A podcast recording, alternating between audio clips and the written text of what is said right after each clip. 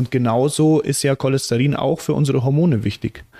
Wo ich auch immer bei Frauen, die sagen, ja, ich will noch shreddeter und noch definierter und ich weiß nicht, wie du das siehst, aber ich sage dann auch immer, ja, so ein bisschen Fett brauchst du auch für deine Hormone.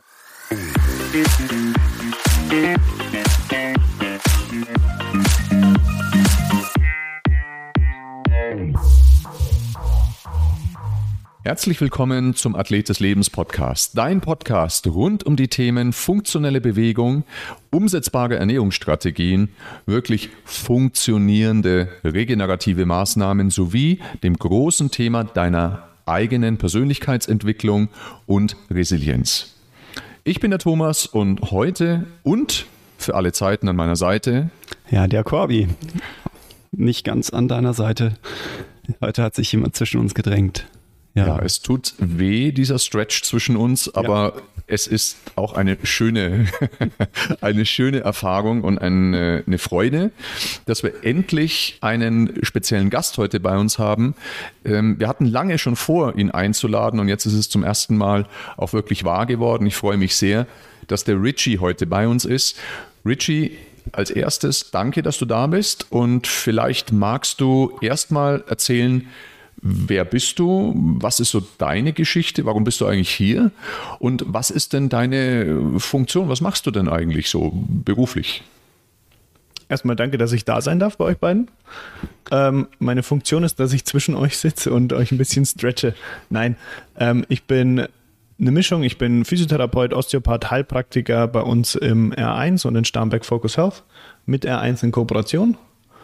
Und wie soll ich sagen, ich habe echt einen Spaß daraus, immer aus Therapie, Blutdiagnostik und dem Ganzen das zu kombinieren, dass einfach unsere Kunden oder unsere Patienten rundum abgeholt werden.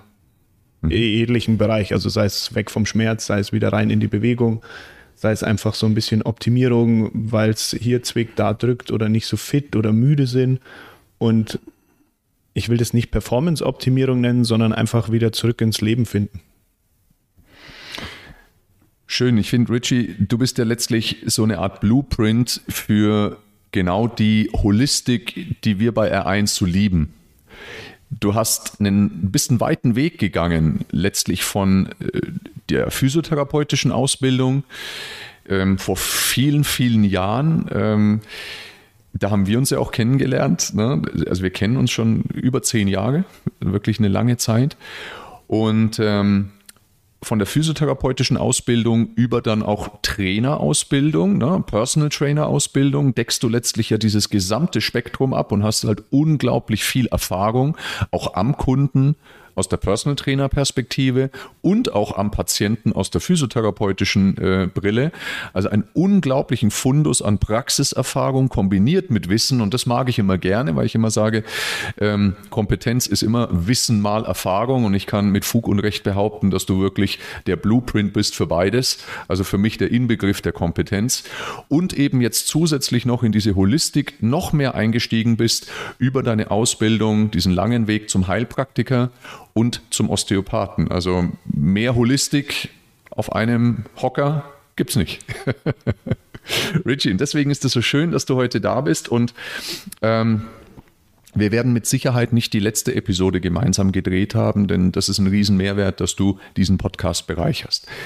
Ähm, Heute wollen wir über ein Thema sprechen, was der Corby und ich schon oft angerissen haben. Und zwar das Thema, und auch gerade in, den letzten, in der letzten Episode, die war eine Doppelfolge, haben wir diese Themen angesprochen, und zwar die gesunde Langlebigkeit. Also das, äh, der, das Schlagwort ist ja Longevity.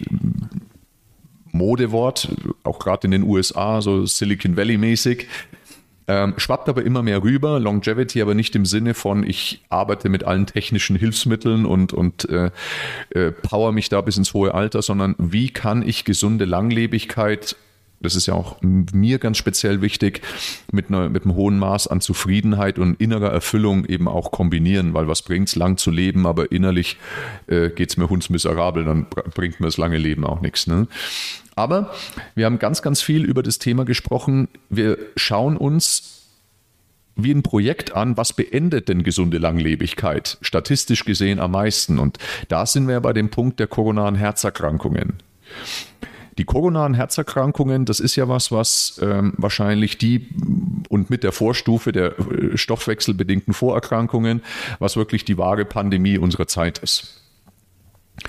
Und wir wollen heute in dieses Thema nochmal stärker eingehen. Wir haben ganz, ganz oft, Corby, ja schon über die Thematik Blutbild gesprochen, haben es angeschnitten, ähm, Cholesterinwerte.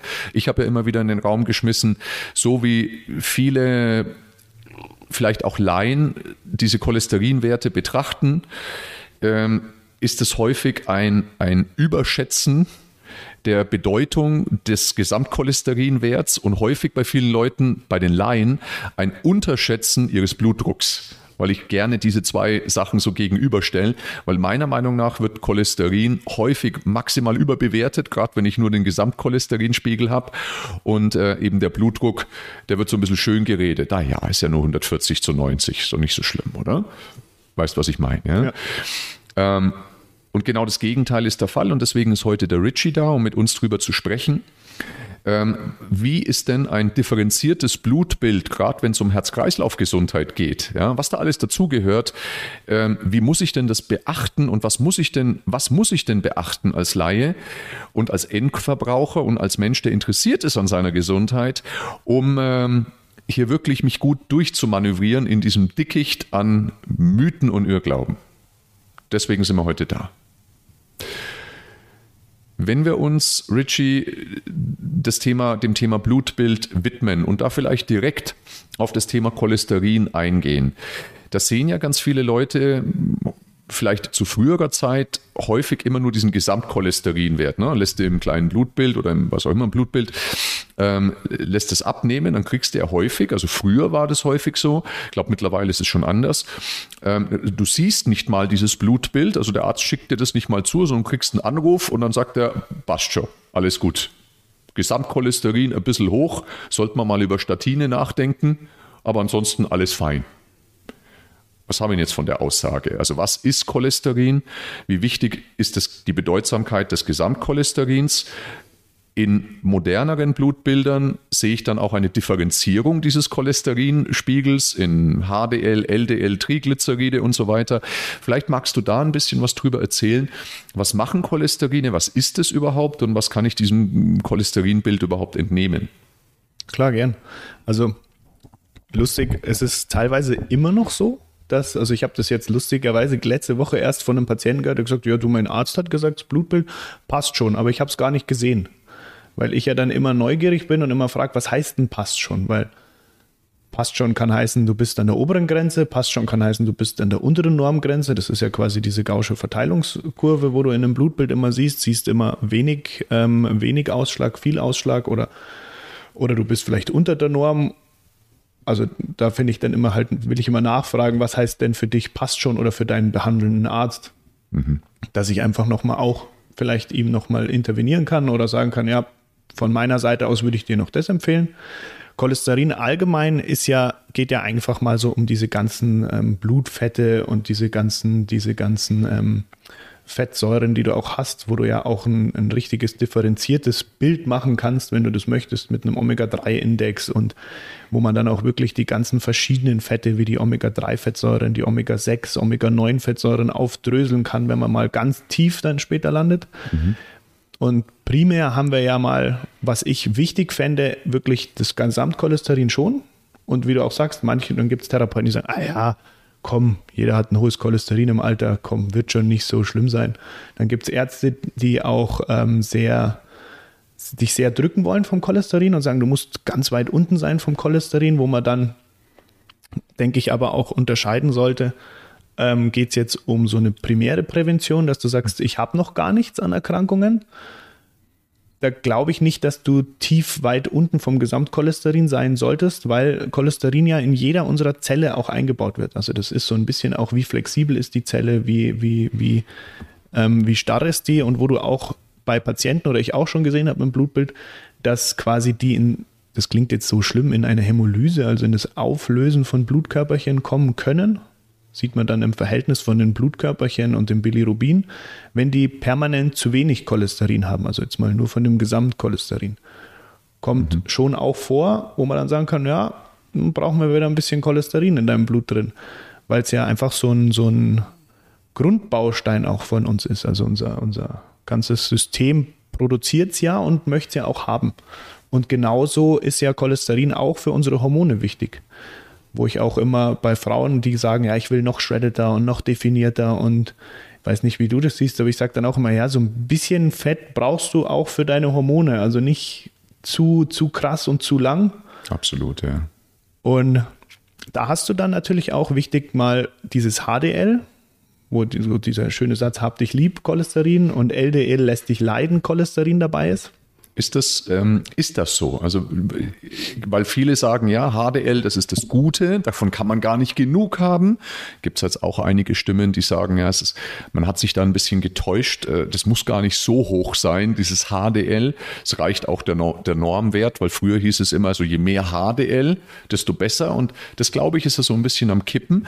Und beim LDL sagte man, ja, das ist ganz furchtbar und schlecht. Wie, wie würdest du das einschätzen? Und gibt es da vielleicht auch Bilder, damit sich äh, ähm, damit sich unsere Zuhörer ähm, da auch was drunter vorstellen können. Also das ist, das ist echt ganz spannend, da hast du recht. Früher hat man wirklich immer gesagt, okay, HDL, das müssen wir pushen und LDL müssen wir so weit drücken, wie geht und das Gesamtcholesterin muss gedrückt werden, wie geht. Ähm, ich finde jetzt, dass du in der normalen Range erstmal primär sein solltest. Mhm. Kann man jetzt mal sagen, so zwischen 180 und 240 Laborwert. Mhm.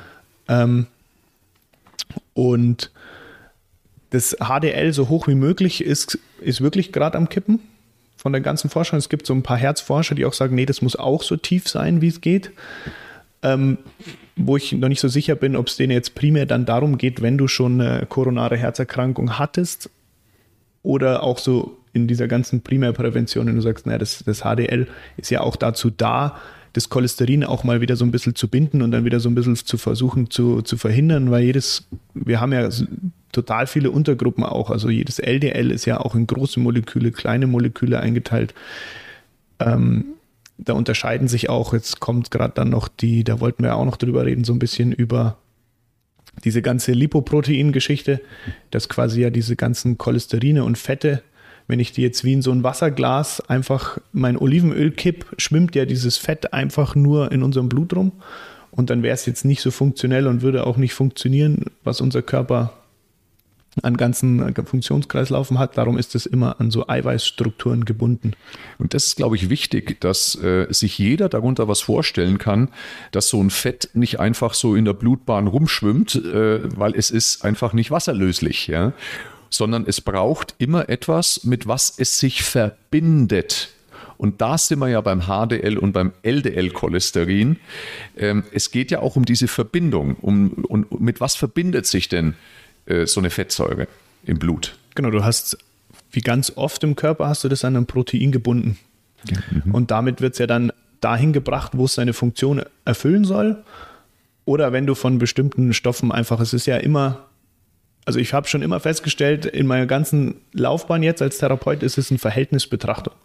Also ich glaube nicht, dass wir ganz wenig LDL und ganz viel HDL brauchen, sondern dass du so sagst, das HDL sollte höher sein, diese Ratio, die man ja auch berechnet, wo du sagst, okay, wie viel HDL habe ich, wie viel LDL habe ich und die Triglyceride musst du natürlich auch mit bedenken, wo du sagst, okay, bin ich jetzt sehr überkalorisch immer am Essen oder esse ich sehr viel kurze, kurze Kohlenhydrate, äh, kurzkettige Kohlenhydrate, wo dann meine Triglyceride durch die Decke schießen? Also das ist auch, äh, genau, wir werden ja dann noch so einen kleinen Summary für alle machen. Äh, wir haben jetzt die HDL-Cholesterine, LDL-Cholesterine, wir haben die Triglyceride und wir können auf alle Fälle festhalten, die Triglyceride, die hängen sehr stark am überkalorischen, kohlenhydratbetonten Konsum, richtig? Genau. Ja. Warum? Weil ich Kohlenhydrate nicht einfach auf Toilette wieder hinaus geleite, oder? Oh, das wäre schön. Nee, ähm, klar, unsere Triglyceride-Speicher zeigen so ein bisschen auch so unsere, unsere, unsere Fett- oder Fettspeicher. Unser Körper tut sich super leicht, Kohlenhydrat in Fett und Fett in Kohlenhydrat umzuwandeln. Das kann er hin und her. Was er nicht kann und was er auch ungern macht, ist die Eiweiße hernehmen. Mhm. Am, am Schluss, wenn du wirklich jetzt, sagen wir mal, du hungerst dich runter oder bist in der Kriegsgefangenschaft, ähm, dann fängt er an, irgendwann das Eiweiß zu verwenden und das in, in Kohlenhydrate und Fette umzubauen. Aber, Gluconeogenese, ne? Genau. genau. Und das kann er aber primär auch wo ja auch so ein bisschen dieses Ketogene auch in die Richtung spielt, wo du sagst, okay, wir, wir essen keine Kohlenhydrate oder reduzieren das und schauen, dass der Körper wirklich unsere Fettreserven anpackt und die in ähm, Zucker umwandelt. Mhm. Genau. Okay, Ganz kurz, ich habe das mit den Triglyceriden, habe ich immer irgendwie mit, äh, mit gerade äh, Viszeralfett, ähm, Entgiftung der Leber ähm, in Verbindung, dass da gerade viel diese, also wenn ich zu viel kurzkettige Kohlenhydrate habe, dann ganz schnell, also gerade auch Fructose und so weiter, irgendwo im, in der Leber angereichert wird und dass dann der Körper sagt, ich möchte meine Leber irgendwo auch entfetten und dann diese Triglyceride über die Leber Entgiftung oder Entfettung gerade ausgeschüttet wird. Ist das, habe ich das richtig abgespeichert oder? Liege ich falsch? spielt dann auch dieser Punkt wieder von der Gluconeogenese, also dieser Zuckerneubildung, wo er quasi dann dieses Viszeralfett, also dieses Fett, was sich um die Leber ansammelt, ähm, wieder abbaut. Mhm. Und das quasi wieder entgiftet oder entfettet oder Du findest unseren Content für dich spannend und von Mehrwert, dann folge uns auch auf den sozialen Medien bei Instagram unter R1 Sports Club. Aber dann nicht in Form, dass dann die Triglyceride über die Leber ausgeschüttet werden, sondern dann ähm, quasi Gluconeogenese betrieben wird aus dem Leberfett. Genau, das wird Stück für Stück umgewandelt und äh, die Triglyceride solltest du dann hoffnungsvoll im Blut auch sinken sehen. Okay. Dass, du, dass du im Endeffekt siehst, wie du deine, deine ähm, Leberwerte normalisierst, wie du deine, deine ähm, Blutfette auch wieder langfristig in ähm, da habe ich einen Hänger, Entschuldigung, äh, wie du diese Blutfette einfach auch wieder runterkriegst oder in diese, in diese Norm kriegst, wo du sie haben willst oder wo dann unser Ziel ist. Und so kriegst du dieses, diesen gesamten Prozess. Mhm. Warum, kannst du das in einfachen Worten beschreiben, warum ist das HDL-Cholesterin das Hab dich lieb Cholesterin? Ist da irgendwas Protektives ähm, an diesem Cholesterin oder ist es überbewertet? Also warum ist das das Hab dich lieb Cholesterin? Hat das auch was mit dem Gang zur Leber oder von der Leber weg zu tun? Also unser, unser Hab dich lieb, unser Hab dich lieb äh, Cholesterin ähm, hat ja auch so ein bisschen in die Richtung Atherosklerose und diese ganzen KHK-Geschichten, mhm. diesen Effekt, dass es zum gewissermaßen ähm, dieses Binden verhindert auch dass sich dieses Cholesterin nicht zu sehr an diese ganzen, diese sogenannten, oder Arzt immer sagt, sie haben da Plaqueablagerungen, dass sich das nicht zu sehr anbindet, wobei da müssen wir dann auch ein bisschen die Entzündungen in unserem Körper mit reinpacken. Mhm. Mhm. Wie ist denn das, der Weg vom HDL und LDL zur Leber und von der Leber weg? Kannst du dazu was sagen?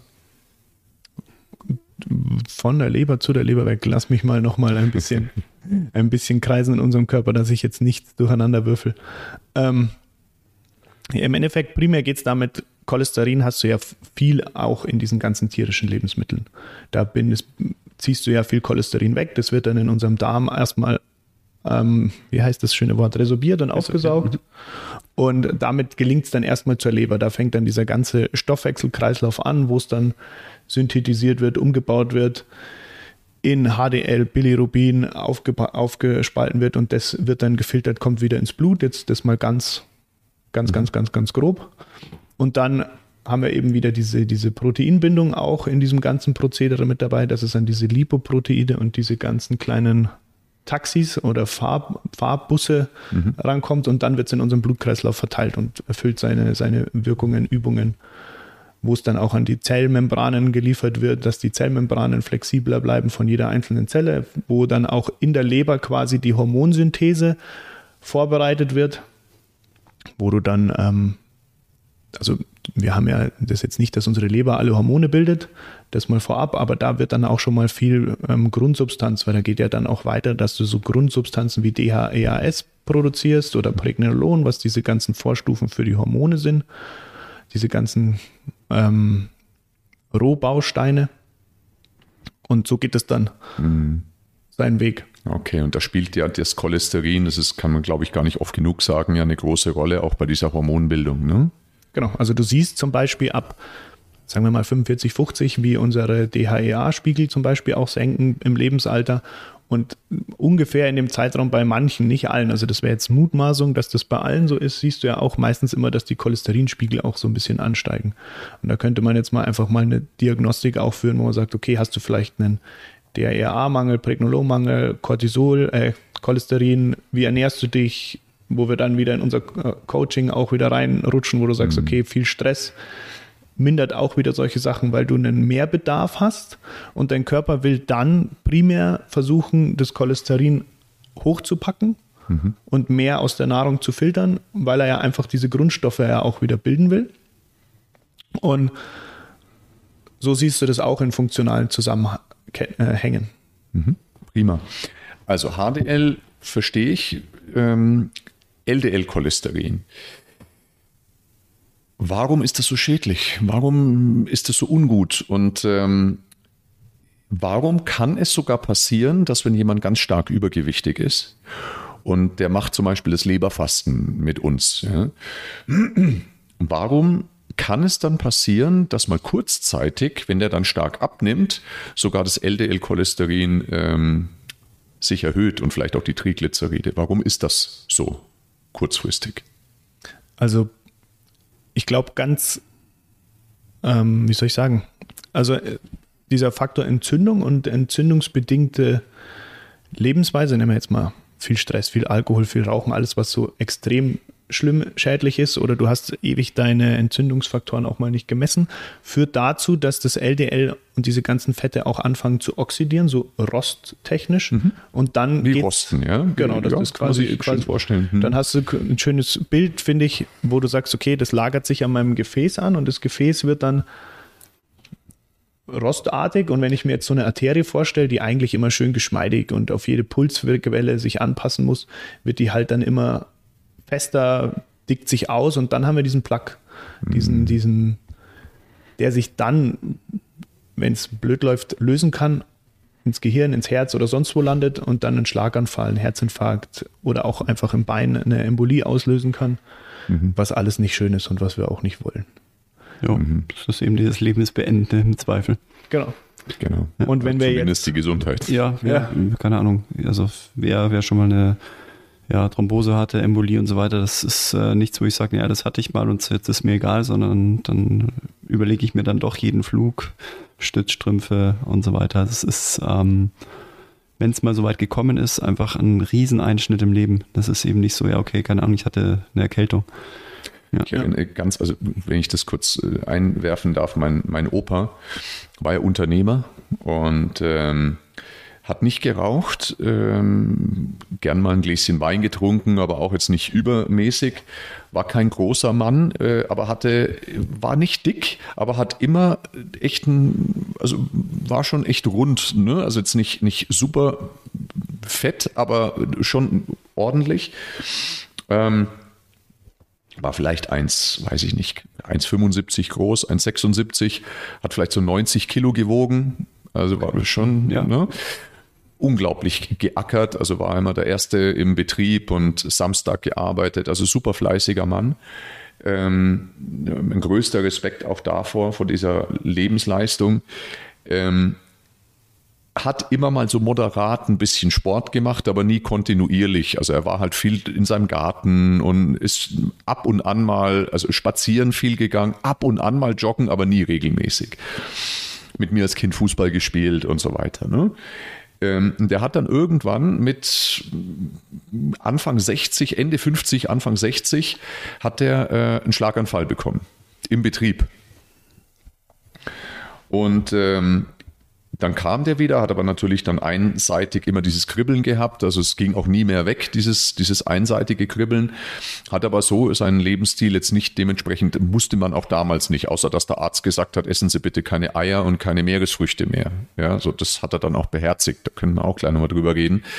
Ähm, und äh, hat dann irgendwann Diabetes entwickelt, war wahrscheinlich lange, lange davor insulinresistent, ohne dass er es äh, gemerkt hat, hatte dann auch einen leicht erhöhten Blutdruck, war dann aber super akkurat, das, was der Arzt ihm empfohlen hatte, die, die, die ganzen Medikamente, die er bekommen hat, da hat er, er hat jeden Tag seinen Blutdruck aufgeschrieben, der hatte da Romane mit seinem Blutdruck, also war das super, super pingelig, aber eben nichts an Lebensstil geändert, sondern das, was der Arzt ihm befohlen hat, das hat er dann wirklich auch abgearbeitet, wie es halt auch lange Zeit damals ja so war, teilweise immer noch ist. Ähm, und jedenfalls hatte der im Laufe dann seines Älterwerdens echt kein schönes Leben mehr, weil er hat dann seinen zweiten Schlaganfall bekommen. Der, es hat ihm dann sein Sprachzentrum äh, sehr stark betroffen. Da war er allerdings auch schon über 70 ähm, und äh, hat immer wieder sich zurückgekämpft, aber er war halt am Ende multimorbid multimorbid und die letzten Jahre oder ich sag mal die letzte Lebensdekade, er ist 85 geworden, ne? also kein schlechtes Alter, aber so die letzten 10, 15 Jahre waren echt nicht geil und er hatte einfach immer wieder echte Schläge, ja, und ich glaube Schläge, die er hätte präventiv echt verhindern können, wenn wir damals mehr Wissen gehabt hätten. Und er ist am Ende wirklich als multimorbider Mensch äh, dann gestorben, ja, an, an, an Organversagen und äh, ist dann einfach, war einfach, äh, das hat sich angekündigt. Schon ein Jahr vorher hat der Arzt gesagt, also das, das, das ist ein schwer kranker Mensch. Ja.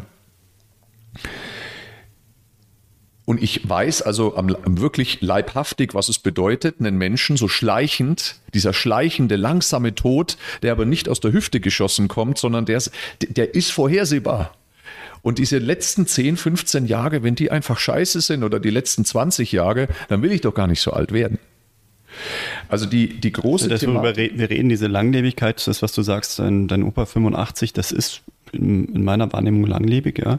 Klar, denken wir jetzt häufig auch schon Richtung 90, aber wir reden ja immer über diese gesunde Langlebigkeit und das ist eben genau. dieses Essentielle, also einfach möglichst lange jeden, sag ich mal, vermeidbaren Verfall ähm, eben aufzuhalten und, und, diesen gesunden Lebensstil zu pflegen. Und ähm, es geht ja nicht darum, wir, wir predigen ja jetzt nicht die Askese.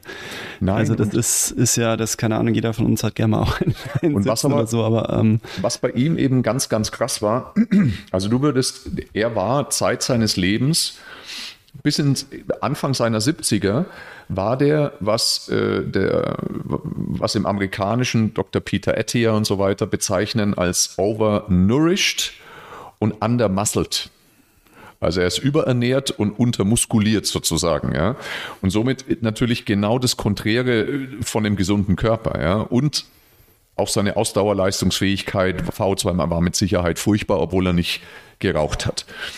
Ähm, und im Alter hat sich das dann aber umgekehrt, weil er einfach dann, äh, was heißt umgekehrt? Das eine hat sich zumindest sehr massiv nach unten reguliert und zwar, der hat am Ende, das war ein, ein so dünnes Männchen. Also der hat extrem an Gewicht verloren ähm, er hat auch nie übertrieben viel gegessen, hat er noch weniger gegessen, aber er hatte halt einfach 0,0 Muskulatur. Also seine Ärmchen, auch schon in seinen 70ern, das war ein Wahnsinn. Und das zahlt ja alles auf diesen krankhaften Stoffwechsel ja mit ein. Von dem er für mich immer wieder diese metabolischen, diese stoffwechselbedingten Vorerkrankungen, das ist es, äh, und es kündigt sich so von langer Hand an. Und da ist eben die Cholesterinwerte spielen da mitunter so eine entscheidende Rolle, weil du eben bei diesen verrosteten Gefäßen warst genau das, das, ist, das sind die frühen Zeichen und die hast du vielleicht schon mit 30 oder 40, bahnt sich das an, spürst aber halt lang nichts und dann hast du hier hinten raus, ist dann die Kacke am Dampfen. Ja. ja. LDL-Cholesterin nochmal, ähm, habe ich auch verstanden.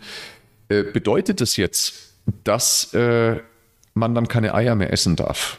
Also inwiefern spielt cholesterinreiche Nahrung Inwieweit wirkt es auf den Cholesterinspiegel ein? Ich zitiere mal Oliver Kahn und sage, wir brauchen Eier. ähm, noch zu deiner Frage vorher, weil die äh, mit, dem, mit dem Fasten. Durch Fasten mobilisierst du ja auch ähm, viele, mhm. viele die Viszeralfette. Du willst ja eigentlich, dass die abgebaut werden. Du kommst in eine Ketogenese, weil du ja unterkalorisch äh, dich ernährst, weil mhm. du ja Kohlenhydrate massiv reduzierst. Und dadurch wird natürlich erstmal alles frei. siehst du auch oft äh, da gibt es einen tollen Begriff, der nennt sich nicht, ähm, ähm, wie heißt es, Entgiftung, sondern Biotransformation, weil du dich quasi erst blöderweise vergiftest und dann natürlich versuchst zu entgiften. Das heißt auch, du solltest einen Patienten oder mal einen Kunden einfach nur, vielleicht keinen Patienten, vorher darauf vorbereiten oder das auch mal peu à peu anleiten, bevor du in ganz krasse Fastenkuren gehst. Ist jetzt meine Philosophie, gibt auch andere Philosophien. Ähm, jetzt habe ich eben gesagt dann ähm, du genau und darum hast du diesen Anstieg erstmal von diesen Werten, mhm. was sich dann langfristig aber wieder normalisieren soll und du eher mit einem Benefit rausgehst, weil Fasten ist ja auch schon zeigt ja auch wieder Entzündungsreduktion, dieses ganze, wie du den, den Opa schön erklärt hast, diese, diese, diese Missbalance zwischen fehlender Muskelmasse, aber so ein, ein Händelfriedhof wie du es in Bayern sagst. Also so ein, so ein, so ein Viszeralbauch quasi aufgebläht. Das heißt, da ist vielleicht Verdauung auch schon irgendwas nicht so perfekt Wenn so gelaufen. prall ist auch. Genau, ja. so Gasbildung, dann hast du aber gleichzeitig auch also multi, multifunktionale Geschichten, wo wir, also die orthomolekulare Seite hat ja auch immer so seine, seinen Benefit, aber auch irgendwo seine Grenzen. Also wir brauchen ja Medikamente auch zum gewissen Punkt, versuchen aber durch dieses ganze orthomolekulare, was die Basic an Bewegung und Ernährung und dann auch das Coaching, dass derjenige das auch umsetzen möchte, beinhaltet. Und die, die, dass diese Entzündungen runtergehen, dass diese Fette sich normalisieren, dass die Vergiftung wieder verschwindet, die du dann selber hast. Und jetzt habe ich die Frage vergessen, Thomas, die zweite. Ich wollte nur noch die nochmal aufgreifen. Nee, ich, ein wichtiger, wichtiger Punkt. Zweite Frage ist, wie schaut es denn aus mit cholesterinreicher Ernährung? Weil ich glaube, da gibt es unglaublich viele Missstände noch an, an Irrglauben. Wie schaut es denn aus mit cholesterinreicher Ernährung und äh, dem Cholesterinspiegel? genau, und die, die Eier war die Frage jetzt. Die Eier, Die ja. Eier waren die Frage. Also Eier macht vielleicht 2% aus. Also Eier, ich liebe Eier und Eier sind so reich an so vielen Nährstoffen. Zink ist da drin. Also ich würde sagen, wenn du krank bist, hau dir Eier rein. Also Die gute Eiersuppe. Außer, außer vielleicht Ah. bei einer Magen-Darm-Erkrankung, dann wäre ich vorsichtig. Okay, ja, ich redete jetzt vom Schnupfen. Nein, ähm, stimmt. Also Eier kannst du ganz, ganz, also das, was viel, viel meines Erachtens schlimmer ist, sind diese ganzen ähm, Fertig-Wurst-Sachen und diese Fertigprodukte, wo du halt ganz viel Fette und also diese ganzen Transfette auch mit drin hast, die dann wieder für Entzündungsförderung suchen. Und wenn du da auf, auf wenn du jetzt ähm, immer noch gern Fleisch und, und tierische Produkte verzehrst, eher auf wirklich ähm, so eine Hühnerbrust oder solche Geschichten. Da gibt es ja auch schöne Alternativen. Und ähm, die Wurst und so gut sie auch zwischendurch mal ist, aber ich würde sie weitgehend reduzieren und streichen. Da ist auch dieses bisschen Butter auf dem Brot, wenn man mal Lust auf ein Butterbrot hat, für einen Cholesterinspiegel auch nicht tödlich. Also da so ein bisschen, ein bisschen Butter, nicht die drei Zentimeter dicke Scheibe und dann Butter, nicht Margarine, bitte. Ja, genau. Ja, ja, auf alle Fälle.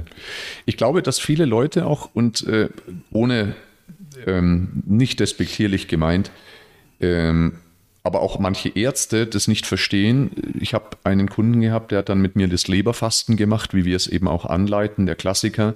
Und da ist es eben mit drin, dass du jeden Tag drei Eier eben isst. Ja, und der hat ähm, in dieser Leberfastenphase, er war auch schwer übergewichtig, der hat irgendwie 10 Kilo verloren, hat dann am Ende dieser Leberfastenphase beim Arzt ein Blutbild äh, gemacht und da hatte eben er ähm, höhere LDL-Werte als davor. Und der Arzt sagt ihm ja, um Gottes Willen, ja klar, wenn Sie drei Eier am Tag essen, das, das ist ja tödlich. Was denkt dieser Fitnesstrainer sich? Ja? Wo ich mir denke, diesem Arzt müsste man ähm, die Zulassung entziehen, wenn er sowas sagt, weil es einfach schlichtweg falsch ist. Ja? Ähm, da aber glaube ich, eben nicht despektierlich gemeint, gibt auch viele moderne Ärzte. Ähm, ich glaube, dass viele auch Laien unterscheiden oder verwechseln das Thema cholesterinreiche Nahrung mit gesättigten Fettsäuren zu viel, weil zu viel gesättigte Fettsäuren erhöhen schon nachweislich den LDL-Spiegel. Ja? War ja auch eine Zeit lang, auch in der ganzen Biohacking-Szene, war ja Butter wie wenn du Butter nimmst, kannst du über Wasser laufen, sozusagen. Genügend Butter, ja. Schwimmt ja. Aber so ist es halt dann doch nicht. Und es gibt, die cholesterinreichsten Lebensmittel sind eigentlich gar nicht so stark mit gesättigten Fettsäuren maximal vollgepackt, wie zum Beispiel ein, ein, ein gutes Steak verwachsen aus Weiderind hat, hat ein ganzes Spektrum an einfach ungesättigten, mehrfach ungesättigten Fettsäuren, hat aber eben auch Cholesterin, ja.